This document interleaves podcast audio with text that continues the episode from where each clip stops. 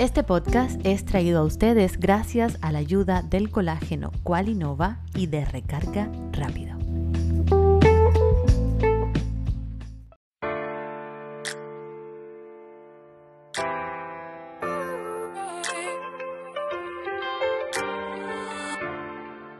¿Tienes pareja? ¿Tu relación es atípica?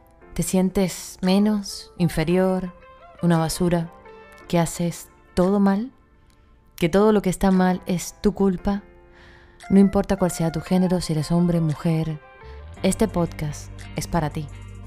Hoy hablaremos de los psicópatas integrados y de los psicópatas narcisistas.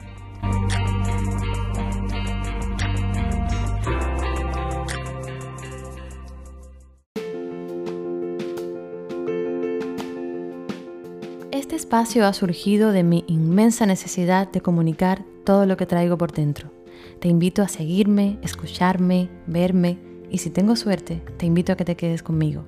Aquí conversaré con personas que me interesan muchísimo para saber si como yo lo veo, también lo ven ellos. Yo soy Claudia Valdés y esto es Como yo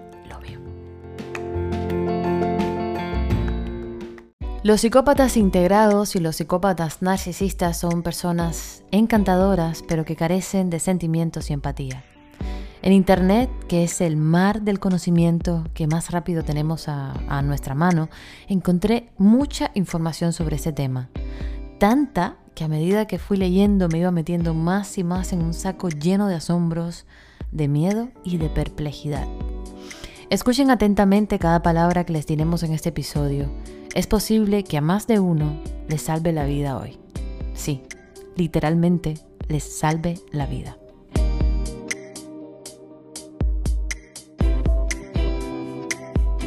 Cuando se habla de psicópatas integrados, por ejemplo, hablamos de personas altamente encantadoras, completamente integradas en la sociedad, pero que carecen de conciencia moral, de sentimientos y de empatía y por tanto son altamente oportunistas y manipuladores con los demás. Pero para seguir adelante yo creo que es muy importante que todos tengamos bien claro cuál es el concepto de empatía, para que entendamos cuál es exactamente la carencia de estas personas con este tipo de psicopatía.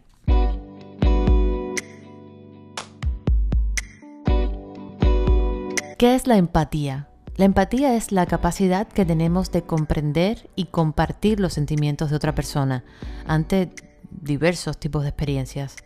Hay dos tipos de empatía muy importantes que los científicos señalan, la cognitiva y la afectiva. La empatía cognitiva, que también puede ser descrita como una toma de perspectiva y hace referencia a nuestra capacidad de comprender e identificar las emociones específicas de los demás.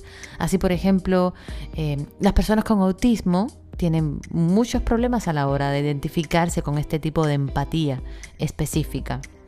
La otra es la empatía afectiva, que hace referencia a nuestra capacidad de experimentar los sentimientos o sensaciones que normalmente se activan en respuesta a las emociones de otras personas. En particular, este tipo de empatía se evidencia de dos maneras. La primera forma consiste en la aparición de una sensación de estrés en respuesta al miedo o a la ansiedad de otra persona. Y la segunda manera de demostrar empatía afectiva es reflejar la emoción de la otra persona de vuelta hacia ellos. Y desde un punto de vista menos técnico, la empatía es simplemente la capacidad de comprender el punto de vista de otra persona. Esa comprensión es la base de la comunicación, el respeto y la moral. Precisamente la empatía tiene mucho que ver con la compasión y estar atento a las demás personas y a lo que les sucede de modo que sepamos reaccionar de una manera correcta. Bueno, ya que tenemos bastante claro el concepto de empatía, vamos a seguir dibujando el perfil de los psicópatas narcisistas y de los psicópatas integrados.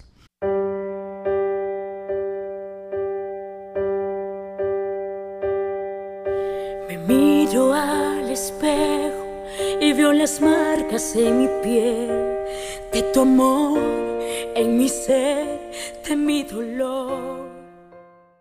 Por ejemplo, el psicópata integrado es una persona que no hace daño únicamente a su propia familia, sino que extiende sus tentáculos a todos los ámbitos, el escolar, el laboral. Allá donde van, van destruyendo personas sin que éstas tengan la posibilidad de saber lo que les está pasando, hasta que suelen aplicar una técnica gradualista con la que van acosando, maltratando y dinamitando. Son personajes encantadores, hábiles, manipuladores, que van destruyendo las relaciones con los demás sin que estos se den cuenta. Por eso son, y escuchen bien, altamente peligrosos.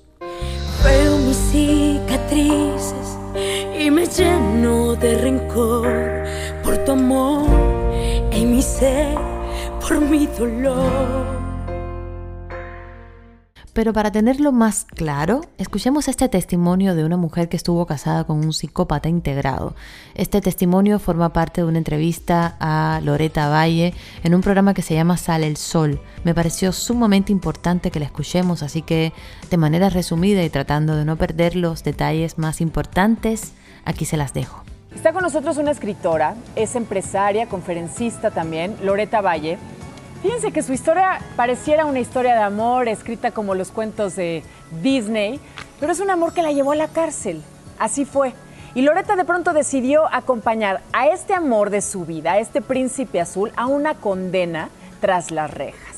Bueno, ella tuvo una experiencia obviamente donde sintió esa ausencia de libertad, pero ¿qué creen? Fue mucho más prisionera al salir de la cárcel estando todavía con este hombre.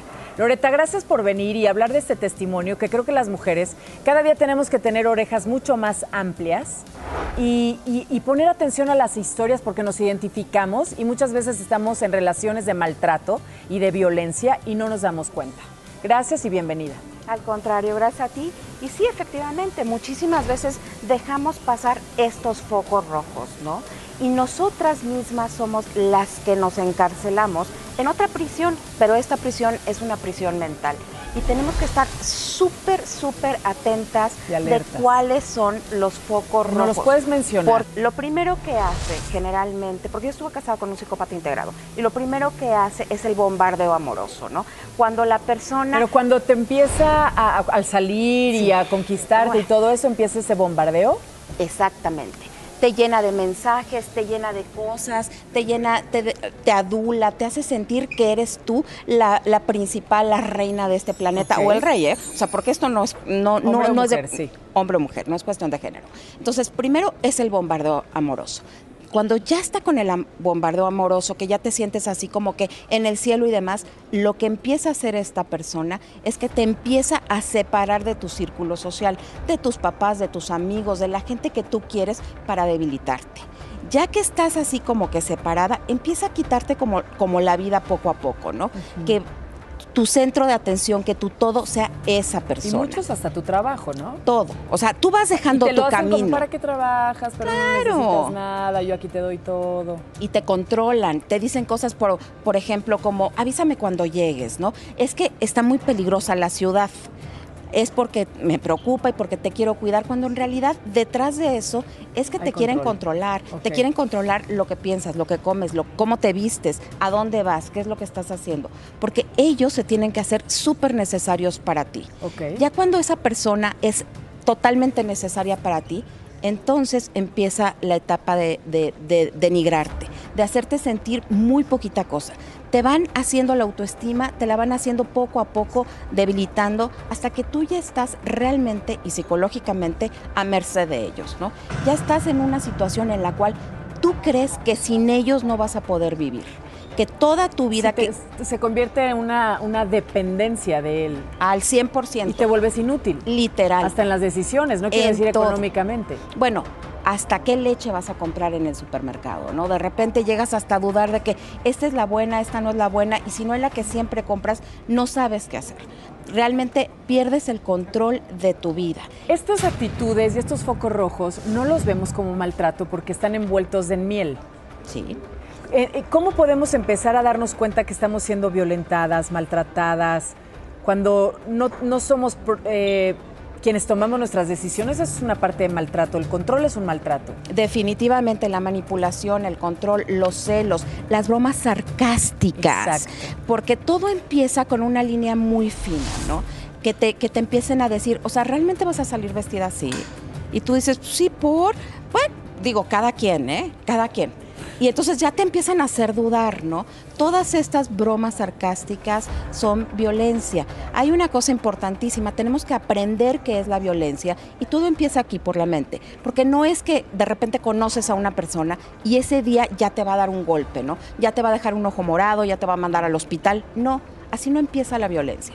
La violencia siempre empieza por una línea muy delgadita con esto que estamos diciendo, los celos, la manipulación, el control, las bromas sarcásticas, y te tienes que empezar a dar cuenta de ese tipo de focos. ¿Qué similitud encontraste en estos nueve meses que viviste en la cárcel? Porque eh, a él fue a quien encarcelaron y tú decidiste por amor irte a pasar estos meses con él.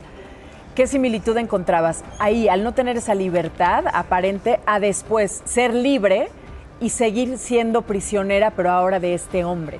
Pues lo que pasa es que primero viví en una cárcel física, ¿no? O sea, me encarcelé yo por lo que, y digo por amor entre comillas, porque realmente fue por codependencia, hoy lo entiendo, pero real, la, la verdadera prisión que, a la que yo estuve viviendo fue la prisión de mi matrimonio. Esta fue voluntaria, porque a mí nadie me obligó a estar en donde estaba.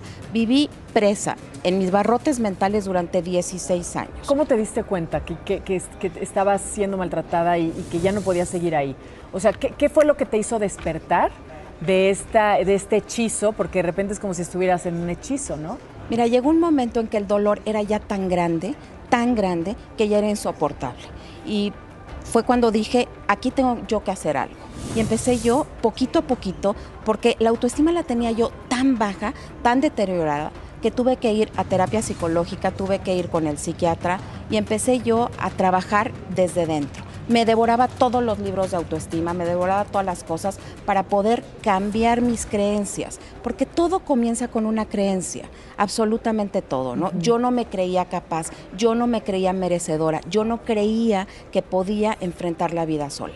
A la hora de que empecé a cambiar mis creencias, en que empecé a cambiar mis pensamientos, y cuando cambié mis pensamientos, mis emociones se fueron totalmente distintas y esto me llevó a tomar acción acciones para poder romper con esta codependencia, para poder romper con este ciclo de violencia que yo en mi interior había ya normalizado. El jardín que me ofreciste solo dio espinas, nada más. Ese cuento de hadas solo fue terror. La regla general Tratándose de psicópatas es huir lo más lejos posible de ellos, sabiendo que toda relación con un psicópata no puede llevarte más que a sufrir. Siempre que juegues a algo con él o con ella, terminas perdiendo. Y rige la máxima aquí del contacto cero, que no es una venganza contra el psicópata, sea un progenitor o una pareja, es una medida de autopreservación y así lo debe entender la víctima.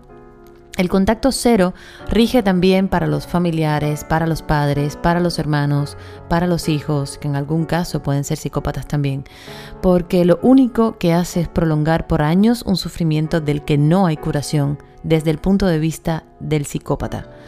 A veces los pretextos que se ponen eh, es que, bueno, es una madre o un padre, que es tu familia, que es mayor o que está enfermo.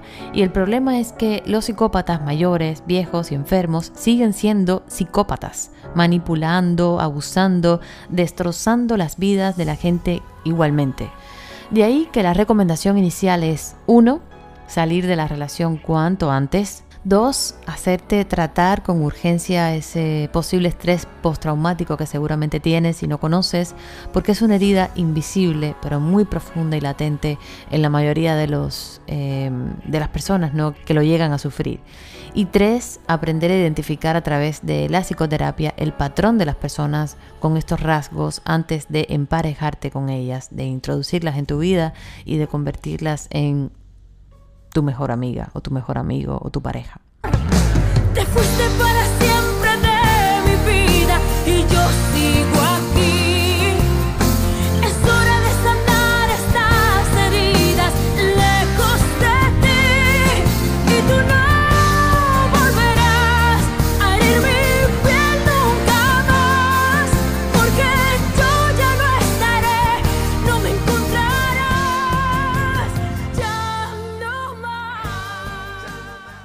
ahora hablemos de otro tema muy interesante, los psicópatas narcisistas. ¿Qué son? ¿Cómo identificarlos?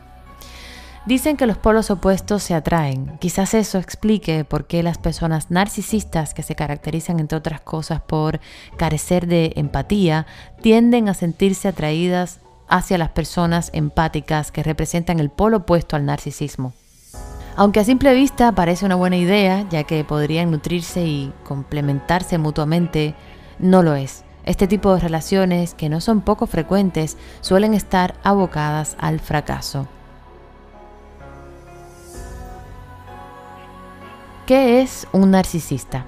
La psicóloga Ruth Sasso Rodríguez de Psicoadapta explica que una persona narcisista se caracteriza por mostrar un comportamiento arrogante y soberbio.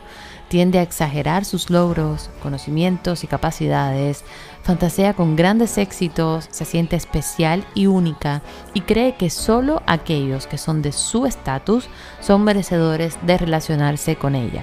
Tiene una gran necesidad de admiración y frecuentemente, aunque no lo demuestre, envidia los éxitos ajenos. Asimismo, carece de empatía, es decir, no se identifica con los sentimientos ajenos y no le importan en absoluto las otras personas, aunque sí les importa obtener algún beneficio de ellas. Este tipo de persona necesita recibir constantemente la admiración de los demás y un trato exclusivo y único.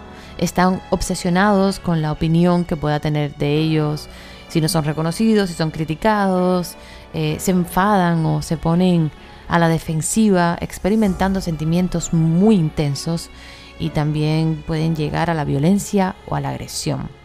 Los narcisistas odian y tratan de evitarlo por todos los medios, sentirse débiles o mostrar fragilidad, debido precisamente a que en lo profundo de su ser es así como se sienten, tienen una autoestima muy baja, aunque hagan todo lo posible por ocultarlo tanto a sí mismos como a los demás. Todo eso provoca que establezcan relaciones complicadas, que pueden calificarse de tóxicas al haber una desigualdad de base.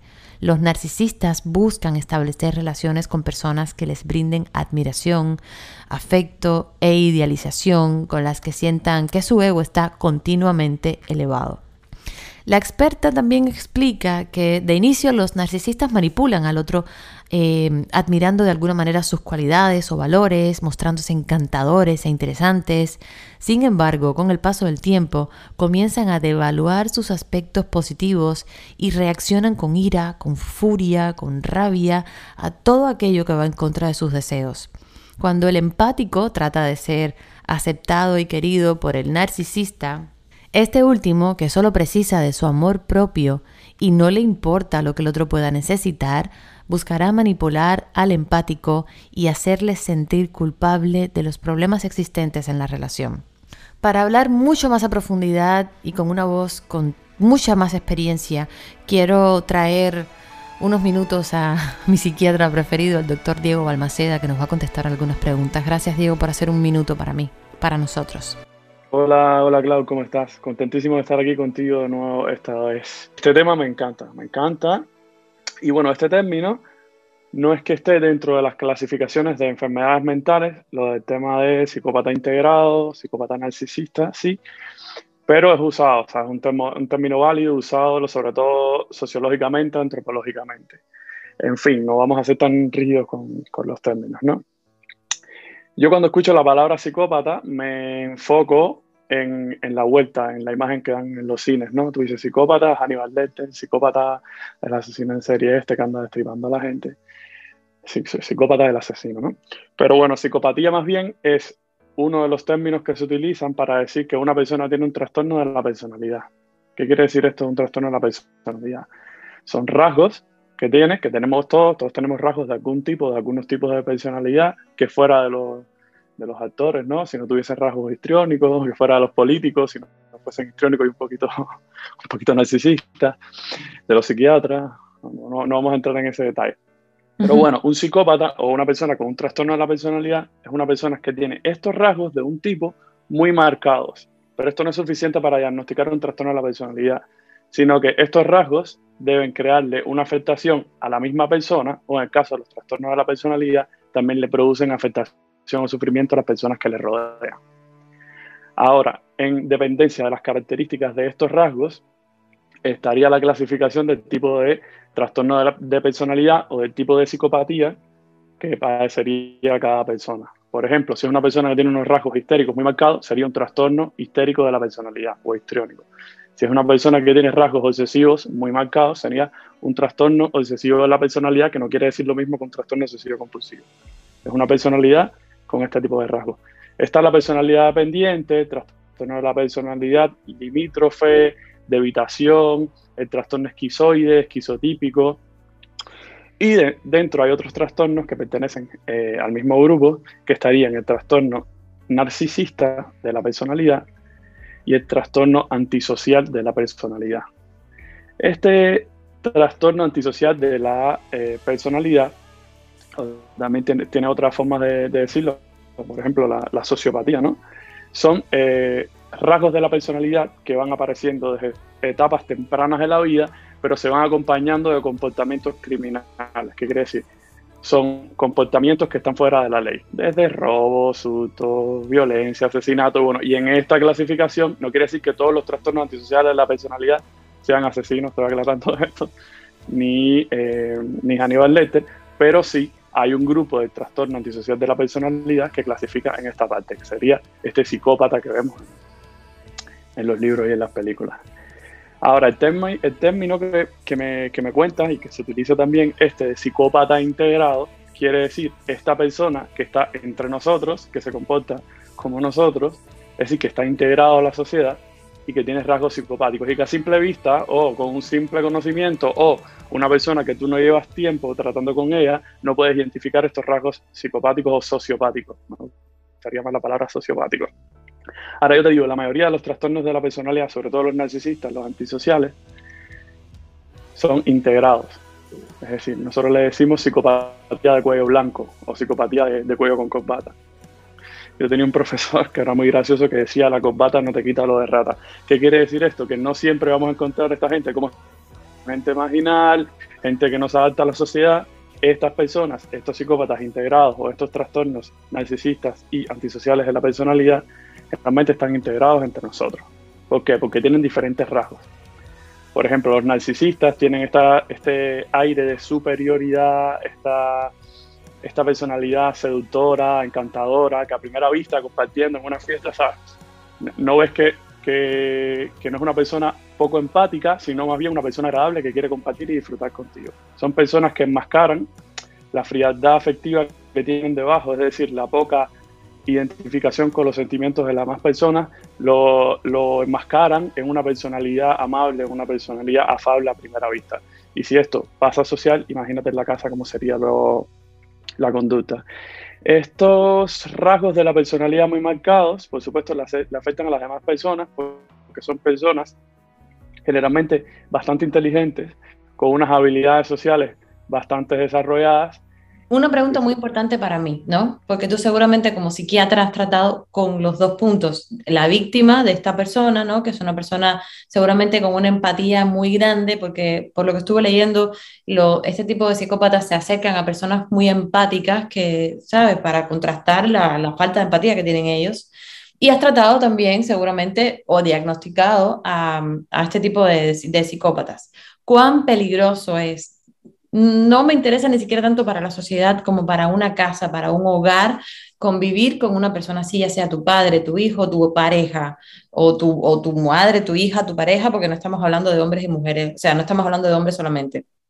¿Cuán peligroso puede ser convivir con una persona así?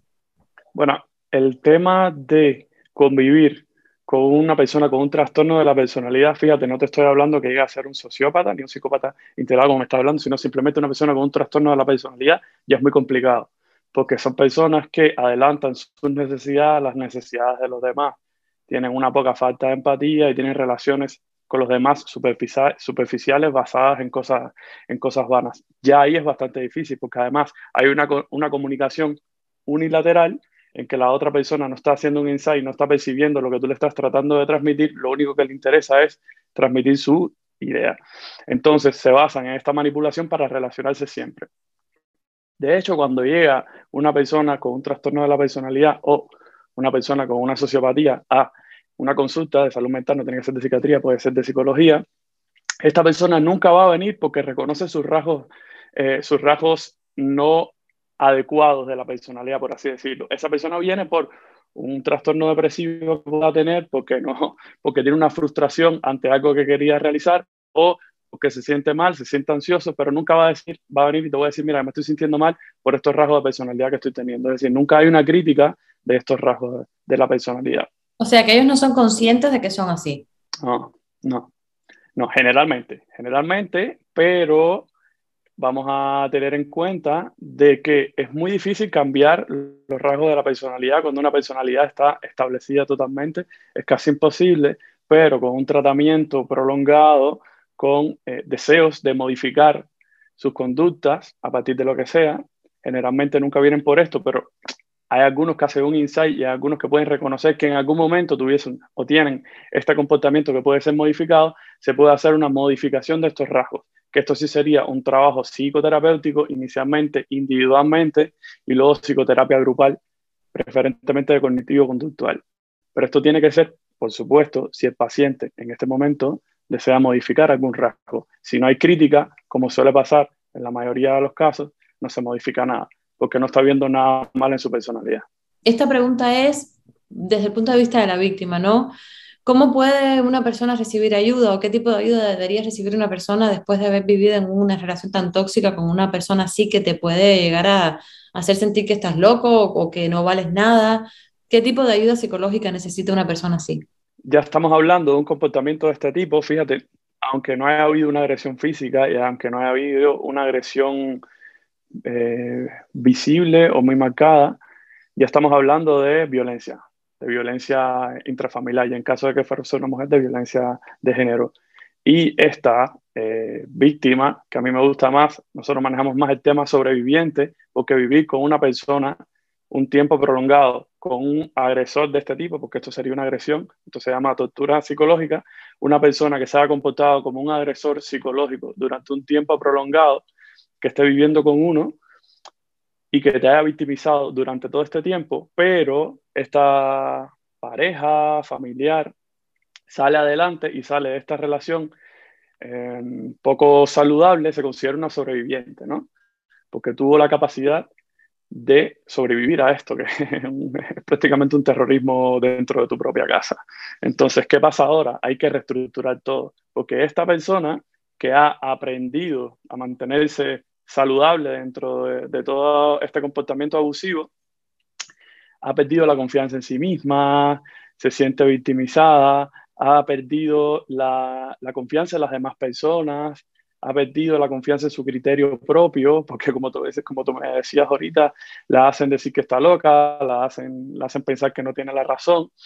Esta persona ha perdido lo bonito que, siente uno cuando intima con otra persona. Y no te estoy hablando desde el punto de vista físico, sino de, tener una intimidad psicológica, ¿no? Por supuesto que no la puede tener porque la persona más cercana estaba abusándola psicológicamente.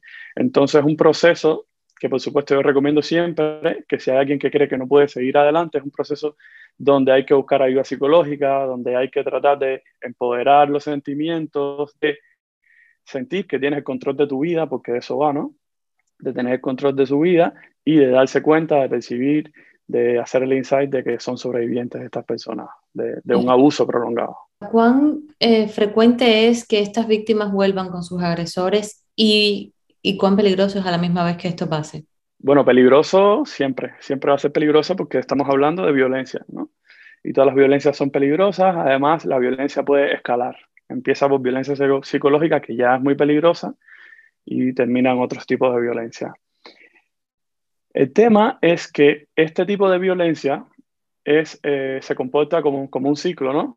Un ciclo en que hay una etapa de enfriamiento, luego viene una etapa en que el agresor se comporta más como agresor, victimiza mucho tiempo a la sobreviviente, y luego viene una etapa de luna de miel, en, que todo se enfría porque se siente un poco culpable o porque ve que se le fue de las manos, viene la etapa de luna de miel esto, y entonces la persona que está siendo victimizada se siente como confundida, ¿no? Se confunde, porque la misma persona que tú amas, la misma persona que tiene una relación contigo, que está viviendo contigo, que ha compartido o está compartiendo muchos aspectos y muchas esferas de la vida, me está a la vez victimizando y está a la vez, a la vez pasando por esta etapa de luna de miel. Por eso esto es más complicado que salir corriendo, esto es más complicado de, de lo que dice por la calle, de de que la que se deja abusar, aunque sea psicológicamente, es porque quiere.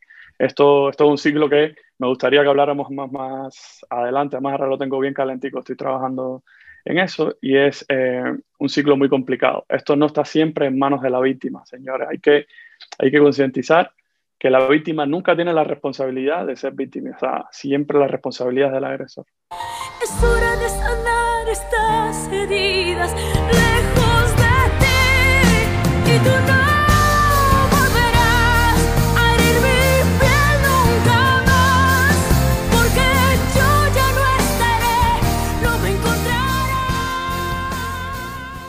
Los límites son sanos en cualquier tipo de relación y especialmente para las personas empáticas que tienen mayor dificultad para decir no. Ahora, ¿cuáles son los síntomas que nos ayudan a reconocer a alguien con trastorno de personalidad narcisista?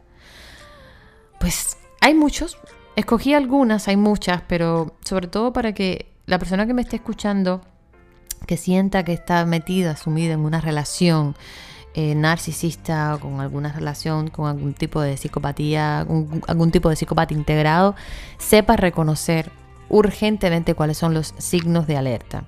Por ejemplo, este tipo de personas suele tener un sentido exagerado de prepotencia, tener un sentido de privilegio y necesitar una admiración excesiva y constante esperar que se reconozca su superioridad, incluso sin, sin logros que la justifiquen, exagerar los logros y los talentos, estar preocupados por fantasías acerca del éxito, el poder, la brillantez, la belleza o la pareja perfecta, creer que son superiores y que solo pueden vincularse con personas especiales como ellos, monopolizar las conversaciones y despreciar o mirar con desdén a personas que ellos perciben como inferiores, esperar favores especiales y una conformidad incuestionable con sus expectativas, sacar ventajas de los demás para lograr lo que desean, tener incapacidad o falta de voluntad para reconocer las necesidades y los sentimientos de los demás, envidiar a los otros y creer que los otros los envidian a ellos,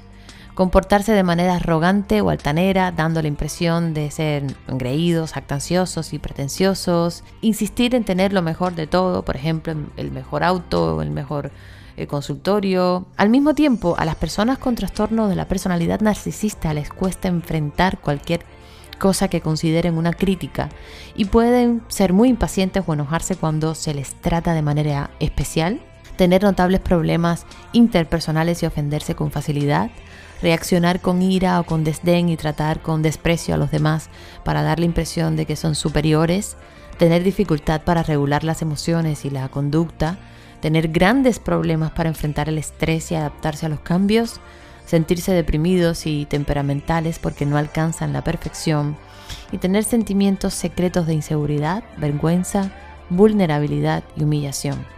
Si bien se desconoce la causa del trastorno de la personalidad narcisista, algunos investigadores creen que en, el caso de los niños biológicamente vulnerables, una crianza sobreprotectora o un poco negligente puede influir mucho. La genética y la neurobiología también pueden intervenir en la manifestación del trastorno de la personalidad narcisista.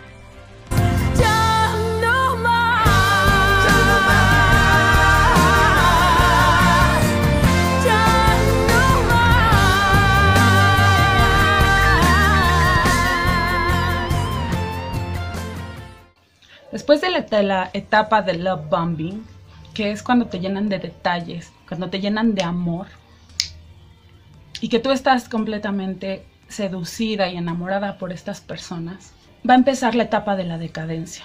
Durante la etapa del love bombing, estas personas se dedican a estudiar tu personalidad, a estudiar qué es lo que te gusta, qué te disgusta.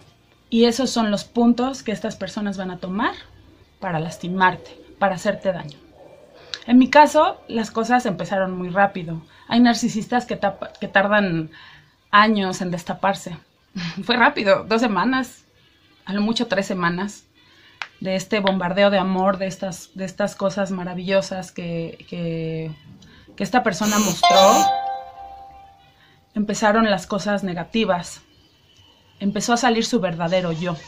Es muy difícil darte cuenta y entender que estas personas nunca te amaron, nunca tuvieron ningún tipo de, de compasión por ti. Simple y sencillamente lo que quieren es hacer daño, hacer daño, lastimarte.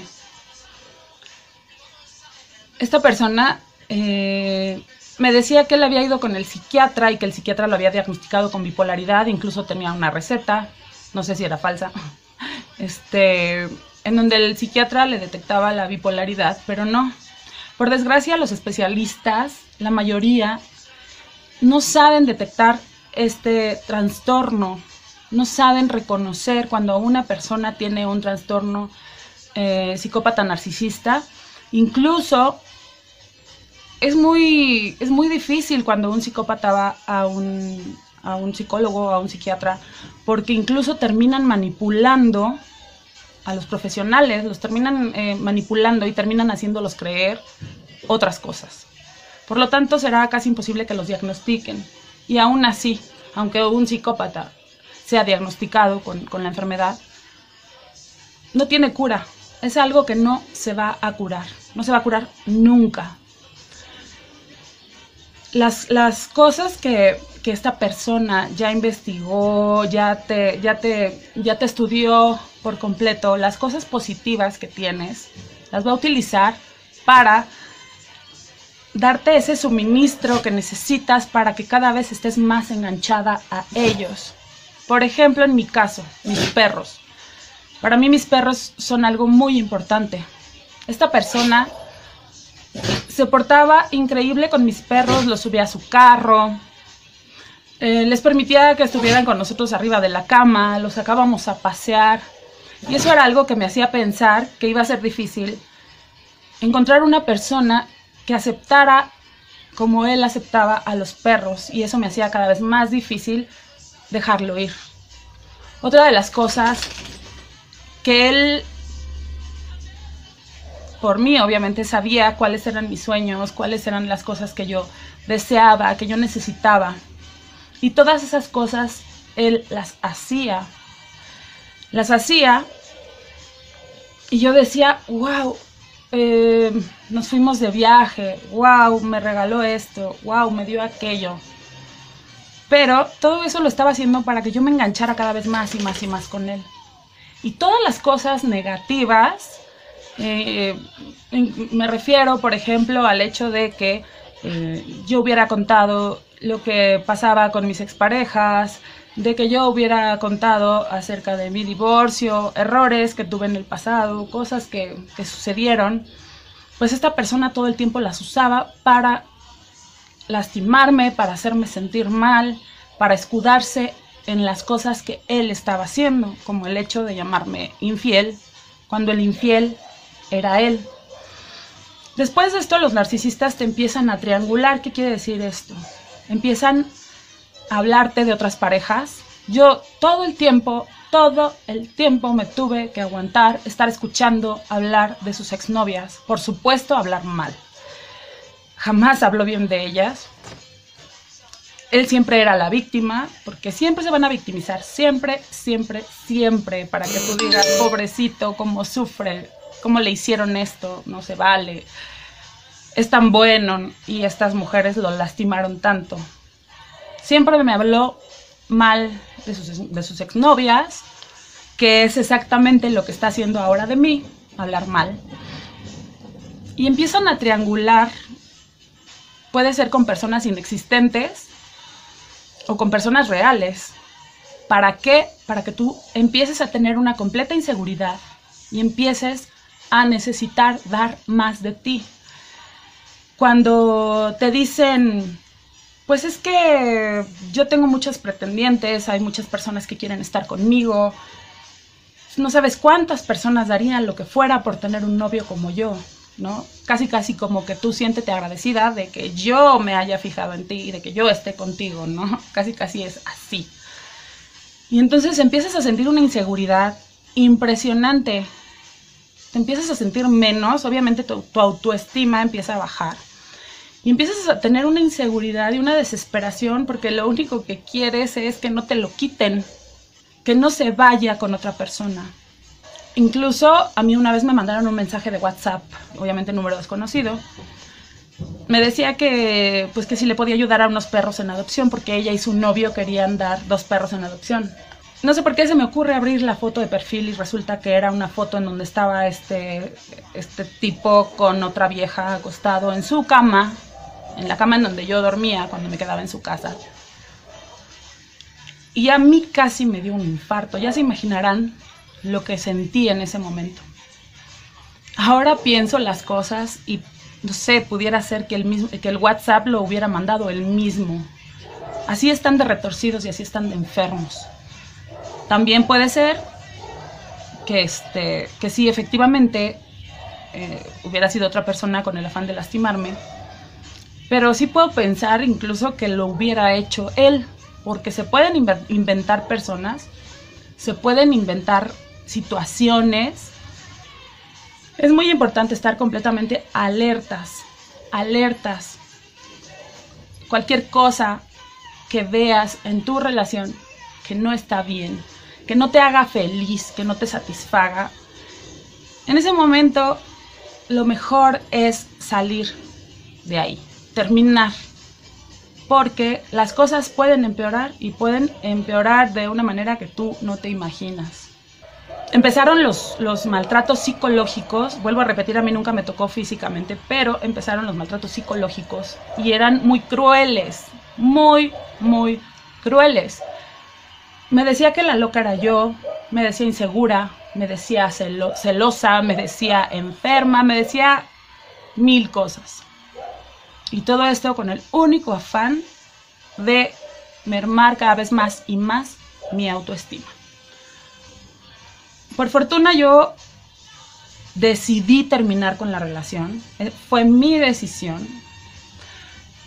ya que los psicópatas narcisistas regularmente son ellos los que terminan eh, las relaciones. Cuando tú ya no les sirves, cuando tú ya no les sirves para nada, ellos son los que terminan la relación. No les importa cómo estés, si te dejan hundida en una depresión, si te dejan sin familia, si te dejan sin amigos, si te dejan sin nada, a ellos no les importa. Lo único que les importa es que ya no les sirves. Y conmigo eso fue lo que empezó a pasar.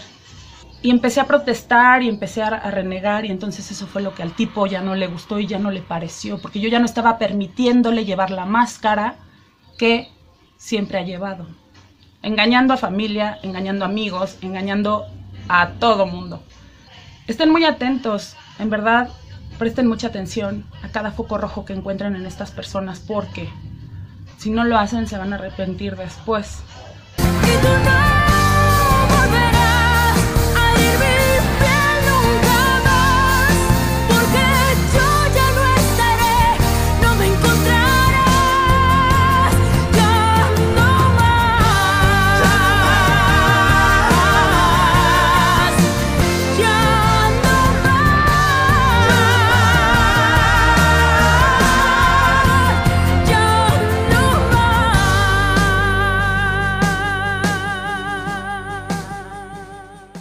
Neutralizar un narcisista manipulador no es una tarea fácil, porque son altamente persuasivos, o sea, tienen una enorme habilidad para hacer que los otros se acerquen a su manera de ver el mundo.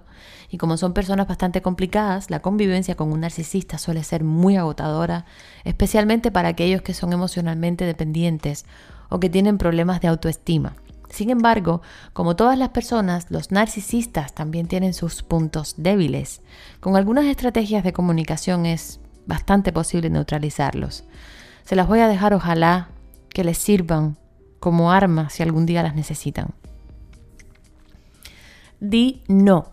El narcisista tiene una enorme dificultad en escuchar no por creer que siempre tiene la razón y que todos sus deseos deben ser satisfechos. Ese tipo de gente no acepta opiniones distintas a la suya, llegando a ser amenazas cuando anota que no tienen el control de la situación. Al decir no de una forma asertiva y tranquila, el narcisista que ya está acostumbrado a escuchar siempre el sí de una persona se quedará sorprendido. Aunque en un primer momento esa persona seguramente intentará manipularte, gritándote, amenazando, haciéndose la víctima. Si pasas a decir no frecuentemente, el narcisista cambiará la imagen que tiene tuya, que es eh, de alguien ignorante y manipulable, y comenzará a buscar otra víctima. Otra frase muy importante, no te tengo miedo. Una de las formas que el narcisista encuentra para dominar y manipular a los demás es a través del miedo y de las amenazas. Al inicio buscan observar las debilidades de las otras personas para usarlas a su favor en el futuro. Si le cuentas algo íntimo es muy probable que en algún momento te amenace con compartirlo con otras personas. Además, les encanta hablar de los puntos débiles de las otras personas para que se sientan inferiores. El mundo no gira a tu alrededor. Todos los narcisistas creen que son únicos, especiales y que las otras personas existen para satisfacer sus necesidades. La dinámica de la relación con una persona narcisista suele ser muy desigual. Una de las partes da demasiado sin recibir nada a cambio. Si quieres acabar con ese comportamiento abusivo, decir esta frase puede ser una buena manera de empezar, especialmente si viene acompañada de un cambio de actitud. Tienes que dejar de dar prioridad a los deseos del narcisista y pasar a cuidar más de tus propias necesidades. Así que recuerda esto, el mundo no gira a su alrededor. No me presiones. Los narcisistas suelen ser impulsivos, no saben esperar y cuando desean algo pasan a presionar al otro hasta que éste ceda. Son muy, muy insistentes, llegando a ser pesados.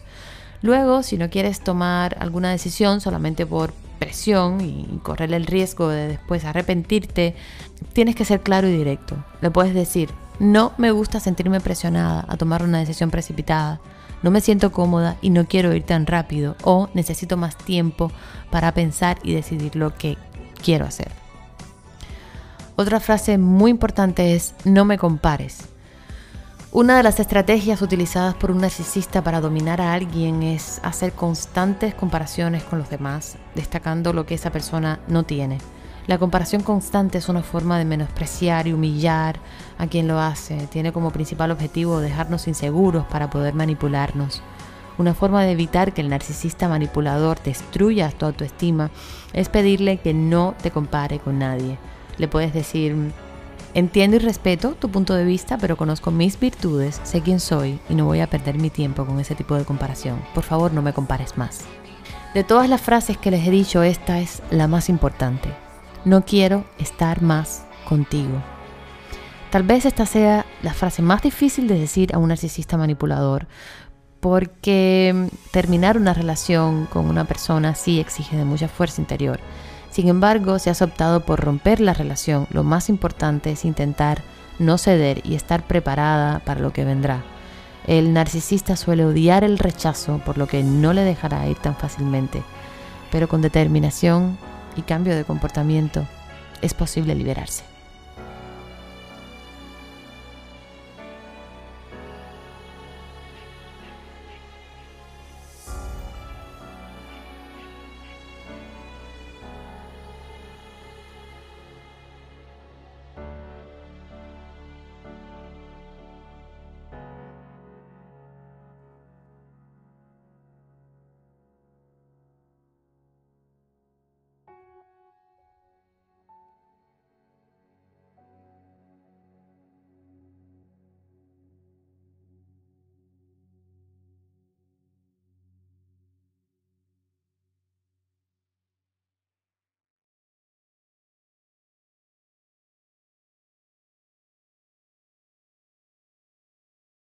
Hoy conmigo tengo a una mujer que conocí eh, en un Zoom que hice hace un tiempo. Algunos de ustedes seguramente participaron, otros se lo perdieron y no pudieron estar, pero a mí me llamó mucho la atención. No olvidé su nombre, no olvidé su cara. Y poco después me escribió y me dijo que quería contarnos su historia y ayudarnos de alguna manera, porque quizás alguno de nosotros esté pasando por alguna situación similar a la que ella nos va a describir hoy. Ella es Yaima, es una mujer con una fuerza y con una belleza que además está enfrentando un momento muy importante y especial en su vida ahora de que también vamos a hablar. Bienvenida a Como yo lo veo podcast. Ay, gracias a ti, gracias a ti por aceptar que pueda contar mi historia en tu podcast, que llega tanta gente y pues eh, la verdad que lo pensé un poquito, pero después dije no, yo sé que muchas mujeres se van a sentir identificadas y la que no, pues pueda eh, ver y poder identificar algunas de las características y salir de ahí. Cuando me escribiste, que te dije de qué exactamente, porque me hablaste de varios temas, que claro, ahora me doy cuenta que todos están relacionados, pero no, entendía exactamente hacia dónde venía la historia hasta que eh, Irbané todo, ¿no? Todos los nombres que me dijiste, narcisismo, violencia doméstica, ta, ta, ta, y fui irbanando en mi cabeza y entendí, ¿no? Que, que estamos hablando de una, de una relación, como dicen por ahí, las relaciones que son tan tóxicas que pueden acabar con tu vida. Entonces vamos a irnos al principio de esta historia, Yaima. ¿Cómo empezó todo esto? ¿Habías tú alguna vez tenido una relación de este tipo? ¿Cómo empezó todo? El principio, como todos los principios, son mucho amor, muchas cosas lindas, muchas, eh, eh, porque esto tiene como varias etapas. So, el bombardeo de amor, que es la primera etapa, que le dicen siempre es todo color de rosa, es todo, oh, wow, que tú dices, esto no puede ser verdad porque es tan, tan, y tan, se pinta tan y tan lindo que tú dices, oh, wow. Y pues es ahí donde llega, bueno, a confundirte y y, ya caes en, en, un lugar donde es difícil a veces salir. ¿Y cómo te diste cuenta de ese término? de que era una relación narcisista o de que esta persona era un tipo narcisista. ¿Cómo te diste cuenta de eso? la verdad que yo, te puedo decir, pasé años, años en este tipo de relación y no, nunca había sabido del tema, nunca había escuchado absolutamente nada de él. Y Um, fue un libro que llegó a mí, con el cual cuando a medida que lo empecé a leer dije, oh, wow, sí, esto es lo que yo estoy viviendo. Y también me ayudaron mucho las redes sociales. Eh, las redes sociales, tú sabes que ahora eh, estamos en la era de la comunicación y con un dedito ya tú sabes todo lo que quieres saber. Y con este libro, cuando yo empecé a leerlo, a medida que lo fui leyendo y vi las características de que tiene una persona con este trastorno, pues yo fui enseguida a buscar información en las redes y vi que era un, un gran tema. ¿Y cuáles son esas, esas características que tú empezaste a notar? Porque cuando uno está enamorado o cuando uno lo hacen sentir que está enamorado, que es muy diferente, te metes en esa historia, en esa revolución que tú no comprendes bien y uno no sabe exactamente si esa persona es tan ideal como uno la está viendo o tan ideal como uno se la está imaginando. Entonces, ¿cuáles eran esas características que tú empezaste a notar después de una relación tan bonita que supuestamente estabas viviendo, que te hicieron como sacudirte y despertarte y buscar información? ¿Qué fue lo que notaste? Ah, eso fue las veces en las que perdoné y las veces en las que volvían a hacer exactamente lo mismo. Las veces en las que se pedía perdón y al poco tiempo se volvía a caer en lo mismo. Y es un círculo vicioso del que la víctima eh, es... Eh, mi, mi, terapeuta dice que es, que es una cosa adictiva. Entonces, muchas veces las personas de afuera te juzgan porque dices, no, porque tú eres la culpable, porque tú eres la que permites.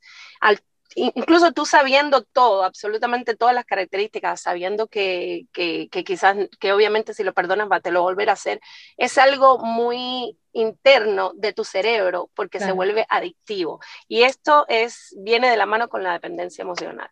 ¿Y qué, cuáles fueron esos rasgos que tú fuiste notando que te hicieron despertarte? ¿Qué, notaste? ¿Qué viste? ¿Qué, hacía? ¿Qué, te llamó la atención? Pues bueno, eh, obviamente, eh, como ya te dije, el, que cuando tú perdonas y, te piden disculpas eh, y, al poco tiempo vuelve a caer en lo mismo, el maltrato físico, que fue no mucho, pero fueron como varias veces, como distanciados en el tiempo. Por ejemplo, en el en 15 a 16 años de relación, pues fue digamos, tres veces maltrato físico y la mayoría de las veces maltrato psicológico, emocional, em, verbal, em, ofensas. Em, mm, eh, ¿Ofensas de qué tipo?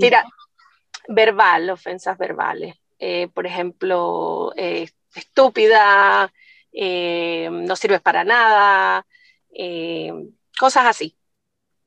Eh, también el hecho de que no tener el control de, la ira, o sea, tener un problema también con el anger management, que le llaman, que es no saber controlar la ira, eh, tirar cosas hacia la pared, pegar puñetazos en la pared, cosas así. Entonces, todas estas cosas que tú te vas dando cuenta que obviamente no son normales y que tú perdonas y después, pues, mm, se, se, jura y se prejura que nunca más va a pasar y pues al poco tiempo vuelve a pasar exactamente igual. Después que una persona te dice, no sirves para nada, eres una estúpida, eres lo que sea. ¿Cómo es ese proceso en el que te piden disculpas y tú entiendes que no lo va a volver a hacer más? ¿Cómo, cómo, cómo puedes tú perdonar algo que puede ser tan grave sin juzgarlo? Solamente estoy preguntando para entender, ¿sabes? Para tratar de entender el enfoque que, que, tú como mujer le das a eso. O que las personas así le dan a eso. Eh, yo creo que es porque estas personas, Claudia, se, valen de tu empatía porque si cuando tú investigas bien este tema, tú sabes que estas personas es, eh, solamente tienen cabida con personas empáticas. Entonces, tú siempre vas a creer que tú puedes, que tú, tú cuando ya tú, tú ah, aceptas que esta persona eh, te está haciendo esto, es porque eh, sabes y entiendes que él tiene un problema. Entonces, uno se cree la salvadora. Uno dice, uno, uno, uno, piensa, ok, no lo va a volver a hacer, no lo vas a volver a hacer, eh, y para dentro de ti piensas, yo te puedo ayudar, yo voy a hacer todo lo que, lo que esté en mis manos para ayudarte a que tú ya no seas así, pero al final acabas entendiendo de que no hay, para esto no hay, no hay, no hay cura, es una cosa, porque el problema es que ellos están completamente convencidos y están, están completamente convencidos de que tú vas a estar ahí para, para, para ellos siempre. Y además lo hacen con total total conciencia de lo que están haciendo. No es algo de que ellos hicieron algo por impulso y después se arrepintieron. No, ellos saben lo que están haciendo. Entonces es más que nada la, la fe que tú puedas tener en que tú lo puedes ayudar o que realmente eh, ellos son víctimas de su pasado y por eso hacen lo que hacen y, y tú por tu, no sé, por tu, por como tú eres, entonces quieres ayudarlo. Entonces, más que nada por eso y porque siempre obviamente vas a tener la fe y, crees en él de que de verdad va a cambiar, pero al final cuando ya te das cuenta que no, porque es un círculo vicioso que se repite y se repite y se repite y que eres tú la que tienes que quebrar ese círculo, pues hasta ese momento no. ¿Cuán difícil es estar dentro de ese bucle interminable y triste y además peligroso, porque puede ser muy peligroso también? ¿Cuán difícil para, fue para ti? Eh, y también quiero un poco que las personas que nos estén escuchando eh, se vean en ese espejo si alguien está pasando por algo así. ¿Cuál fue el momento donde tú tocaste fondo? El momento donde dijiste, yo ya necesito, necesito parar esto porque me está haciendo daño. El momento que yo toqué fondo fueron mis hijos. Mis hijos. También ah, hubo un punto de quiebre donde me diagnostican mi enfermedad y ahí también fue donde dije, ya, no más. No más. Porque fue, como ya te digo, un círculo vicioso de años, so de separación, de vuelta, separación, vuelta y... Y supuestamente eh, esta persona decía que, que te amaba profundamente, ¿esa era su justificación para volver? Al principio, al principio, ya después como que no, no, es, era como eran, las conversaciones eran, las llevaba yo, como ya después tú, al, paso del tiempo de perdonar tanto, tú eres la que terminas llevando la relación y entonces eso también agota, pero no, no, no, no en los últimos tiempos, no. ¿Y cuán difícil fue salir de ahí? Salirte de, de ese... Eh, no se sale de un día para otro, se sale poco a poco, se sale con el tiempo, aunque sigas incluso en la relación, si ya tienes conocimiento de todo lo que te está pasando, empiezas a agarrar herramientas de cómo salir, de, o de cómo eh, lidiar con las situaciones cuando pasan. Entonces, no fue de un día para otro, no fue de noche a la mañana, fue de a poco. Incluso cuando todavía me mantenía en la relación, ya yo iba saliendo poco a poco. Hasta que llega un punto de quiebre, llega un día en que ya dices, bueno, aquí estoy lista, ya, pero va ¿Cómo sabes que ese es el momento final de verdad? Porque quizás muchas de las personas que nos escuchan están enfrentando algo así y realmente dijeron bye, pero no es un bye definitivo, realmente nuevo. ¿Cómo sabes si estás preparada para realmente no verlo nunca más? Claudia se siente, no sé, se siente. Eh, muchas de las, de las veces anteriores cuando yo dije bye, siempre, siempre quedaba como la esperanza del cambio, la esperanza, la esperanza de, poder eh, volver, de, que todo sea como tú te lo imaginas en tu mente. Pero ese, ese día en que dije ya y que fue el definitivo, lo sentí, sentí que ya, que todo se había quebrado entre mí, que realmente esa persona ya no me producía nada, solamente alejarme de él. Me imagino que haya sido muy difícil para ti, ¿no? Llevar toda esta situación. ¿Cómo te o sea, cómo llegas a tener una terapeuta? ¿Cómo, cómo creíste necesario que contigo, o sea, que solamente con, con, tu, con tu fuerza no podías, sino que necesitabas ayuda de, una, de un profesional? ¿Por qué razón? Ah, bueno, em, toda esta situación eh, produjo en mí em, un eh, estrés postraumático, del que después me di cuenta obviamente con, terapia. Eh, yo, por ejemplo, me hice adicta a las compras y yo me di cuenta que ya tenía este problema y yo dije, tengo que buscar, ah, tengo que buscar ayuda. Entonces, yo ya me lo venía imaginando que también era todo debido, debido a toda la ansiedad que esto produce, porque esto en las víctimas produce muchas cosas, depresión, ansiedad, este, estrés postraumático. Y pues busqué ayuda en una terapeuta especialista en abuso narcisista. Y por supuesto, seguramente te documentaste sobre el tema, ¿no? Además, ya te contaba, te documentaste y buscaste información, que yo creo que eso es muy importante, ¿no? Tener conciencia de, lo que, de lo que uno está viviendo para saber cómo puede buscar la ayuda. ¿Ya hubo algún momento en que sentiste mucho miedo? ¿En que temiste por eh, en algún momento? Sí, sí, al principio, al principio sí, ya después vas perdiendo el miedo porque vas viendo que ah, cuando tú tienes el valor de enfrentarte en cada situación, pues te enfrentas y ya y no pasa nada, y, pero al principio sí, hubo un momento en que sí. ¿Cómo una persona que está en una situación o en una relación eh, de abuso psicológico, una, una relación narcisista, cómo una persona se da cuenta de que está ahí? Bueno, eh, con, la, con el simple hecho de que de, cuando ya sabes que obviamente estás siendo víctima de abuso, tú, uno siempre sabe que no es normal, uno siempre sabe que no es, no es, no es, normal que una persona venga y, te grite o te, diga, o te ofenda o en ciertas ocasiones te maltrate físicamente. Pero ¿cómo te das cuenta de que estás ahí adentro, de que, de porque claro, uno siempre dice, no, no, él, uno siempre justifica, uno siempre dice, no es que es así, o ya va a cambiar, o es que eh, hasta terminas quizás a veces echándote la culpa a ti, no es que yo fui así o tal, ah, y entonces es por eso que, y, terminas hasta justificándolo.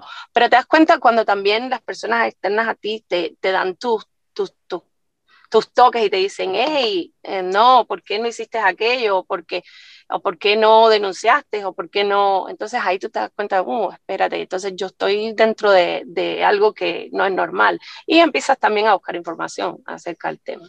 Y ahora que hablaste de denunciar, ¿alguna vez llegaste a denunciar a esa persona? No, no.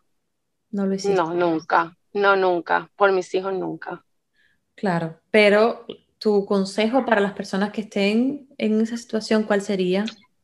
que lo hagan, que no lo hagan. Yo sé que es un tema complicadísimo y que cada uno... Es bien complicado, es bien complicado. Y eso va, ya eso va a depender ya del grado, ¿va? Aunque, aunque decimos, la violencia física es visible, ¿ves? La psicológica, la verbal y la emocional, no. Y tantos otros tipos de violencia que hay, no.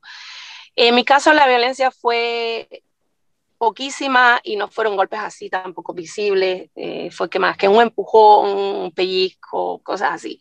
Pero yo diría que si ya ha sido violencia física bien marcada, pues claro que sí, claro que sí, sí, si ves que, que obviamente tu integridad física está en peligro, claro que sí.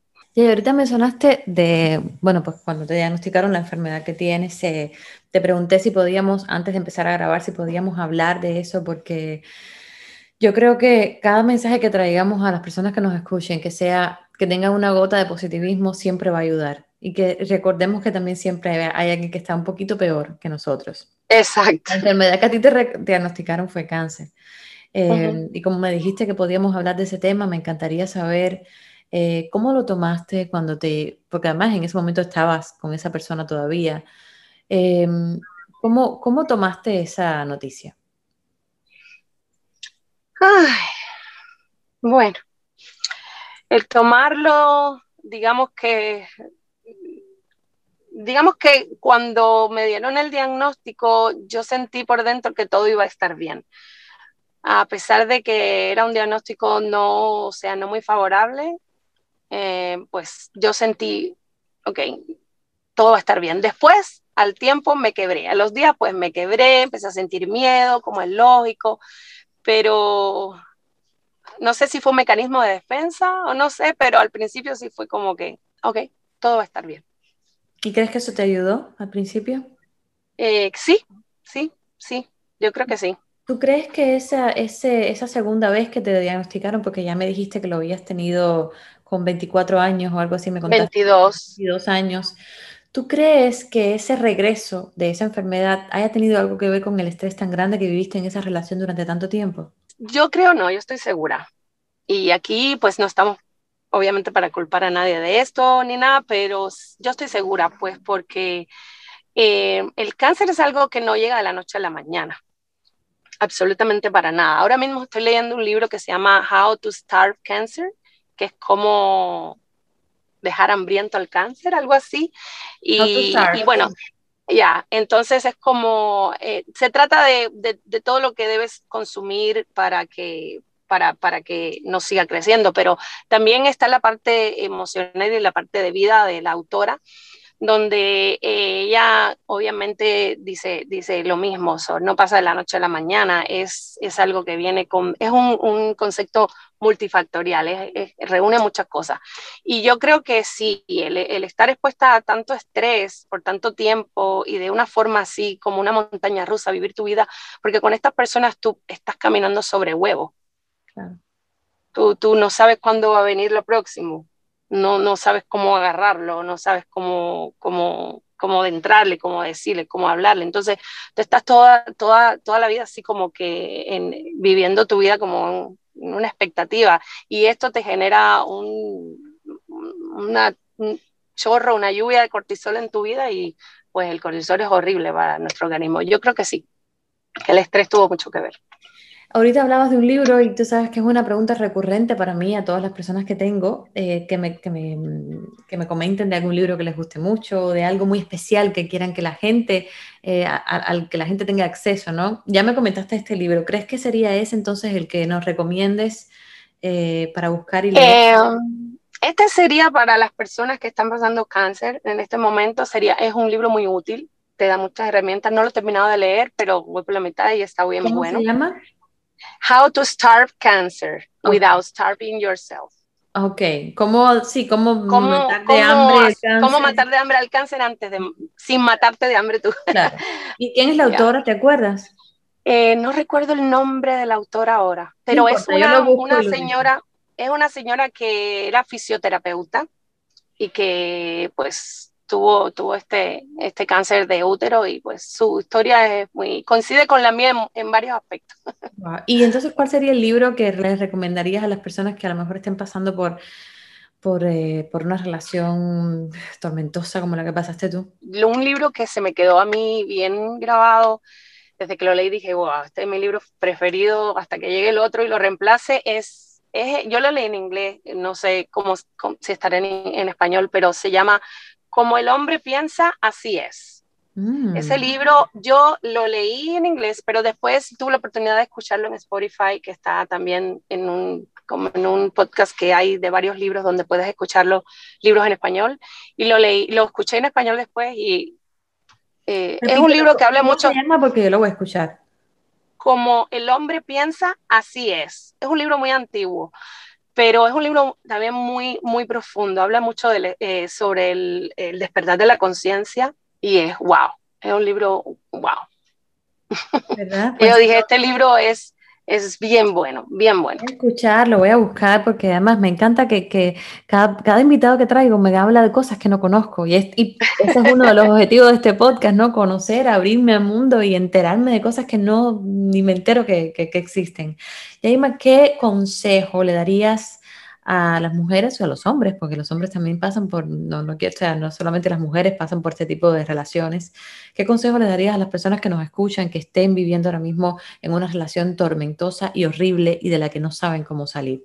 ¿Qué consejo les darías tú que ya estás un poco curada de, de diríamos? Pues yo creo que mi consejo uh, más útil sería que entiendan el concepto de la uh, de que el tiempo que tenemos en esta tierra es limitado. No sabemos cuándo nos vamos a ir. Hoy estamos, mañana no sabemos. Y es en realidad así. Y con todo esto que está pasando, lo de la pandemia, lo de este edificio que se acaba de caer en Miami, todas estas cosas tienen que uh, agarrarnos y removernos y saber que el tiempo no lo tenemos comprado para nada. No, no, no, no hay tiempo, tú no tienes tiempo. Entonces, si tu tiempo es limitado en esta vida, tú tienes que hacer de tu vida lo que te haga feliz y lo más que tú puedas sentir la felicidad, aunque sea obviamente en momentos pequeños. Y si una persona, un trabajo, lo que sea, no te está dando esa felicidad, sal de ahí, corre, corre porque no tienes tiempo. Hazte cuenta que tienes en tu mano un reloj que te está marcando el tiempo, ta, ta, ta, ta, ta, ta, y que estás contra él. Entonces, sal corriendo. Wow, gracias. ¿Tú crees que estás preparada? Y esta sería mi última pregunta. ¿Estás preparada para en una próxima relación llevar las riendas y conocer y saber y decir, no, espera, yo no quiero volver a meterme en esto? ¿Crees que ya tienes las herramientas suficientes?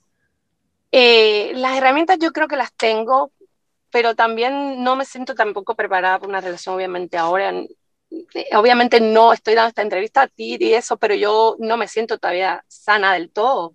Y yo ahora estoy en proceso de sanación, tanto físicamente como emocionalmente, psicológicamente pero eh, yo creo que sí cuando llegue el momento y me enfrente a una relación, yo sí, sí obviamente no voy a permitir absolutamente nada así, o sea, ni que el tono de voz de esa persona esté por encima, una milésima del mío, no. no. Claro, ya estás eh, preparada. Exactamente, sí, ya, ya tú sabes reconocer. ¿Por sanar todavía? ¿Todavía estás muy dolida? ¿Todavía sufres? Eh, no, no, no siento rencor para nada, no. Eh, ya he entendido muchas cosas y una de ellas es que el rencor, la verdad es, obviamente es, inevitable sentirlo porque es parte del ser humano cuando te pasa algo, pero ya entendí que obviamente a mí no me hace bien, no hace bien a nadie, entonces yo creo que sí me falta un poquito porque cuando, cuando tú llegas a hablar de algo y, ese algo ya no te produce nada, entonces ya, ya estás curada, pero todavía yo hablo y como que me siento como que un poquito... Hmm. Pero sí, yo creo que voy en camino, yo creo que ya casi. Bueno, pues yo te agradezco muchísimo que hayas tenido la fuerza, la valentía y la, ¿sabes? la tenacidad esa de decir, lo voy a contar y voy a ayudar a la gente que pueda ayudar. Yo espero con este podcast también, con toda la investigación del principio y con toda la información, con todo lo que hemos dado, eh, que cada uno tenga un poquito más de, de herramientas, ¿no? Para poder discernir y entender cuando una relación va por un buen camino y cuando una relación está por el camino completamente equivocado.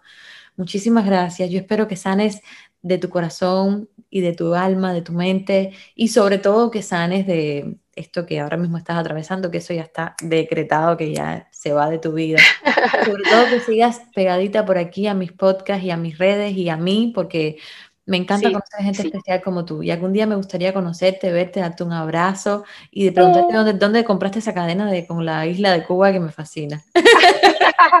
muchas gracias, muchas gracias, Claudio. Igualmente, yo sí tengo eso pendiente. Cuando vaya a Miami, lo primero que hago pero no dejes de darte un abrazo. No dejes de escribirme porque te quiero dar un abrazo y además te admiro muchísimo. Creo que eres una mujer muy especial y que se merece todo el amor del mundo de, de cualquier persona que se te acerque.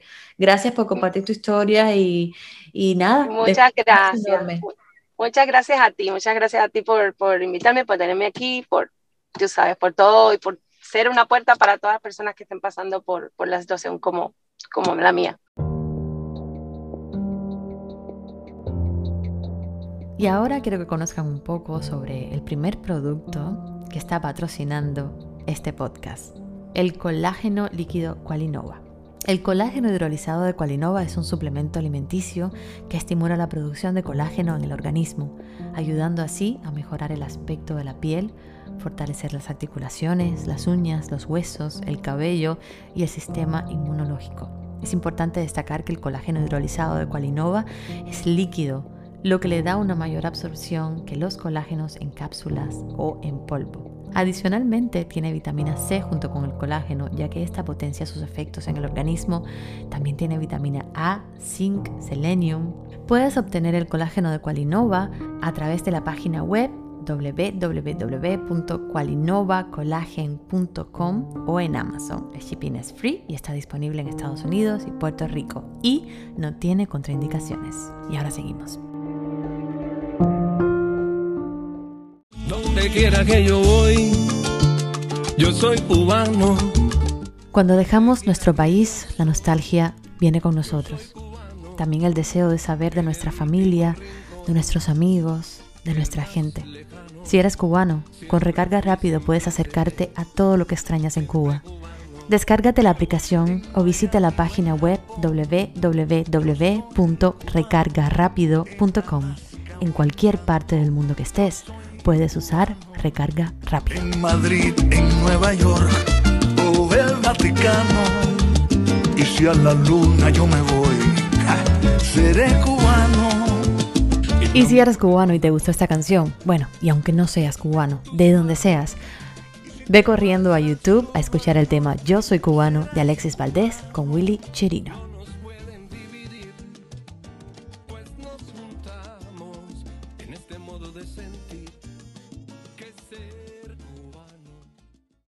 Son las 11, 12 y 49 de la mañana del 16 de agosto. Por cierto, hoy es el cumpleaños de Alexis. Felicidades para él.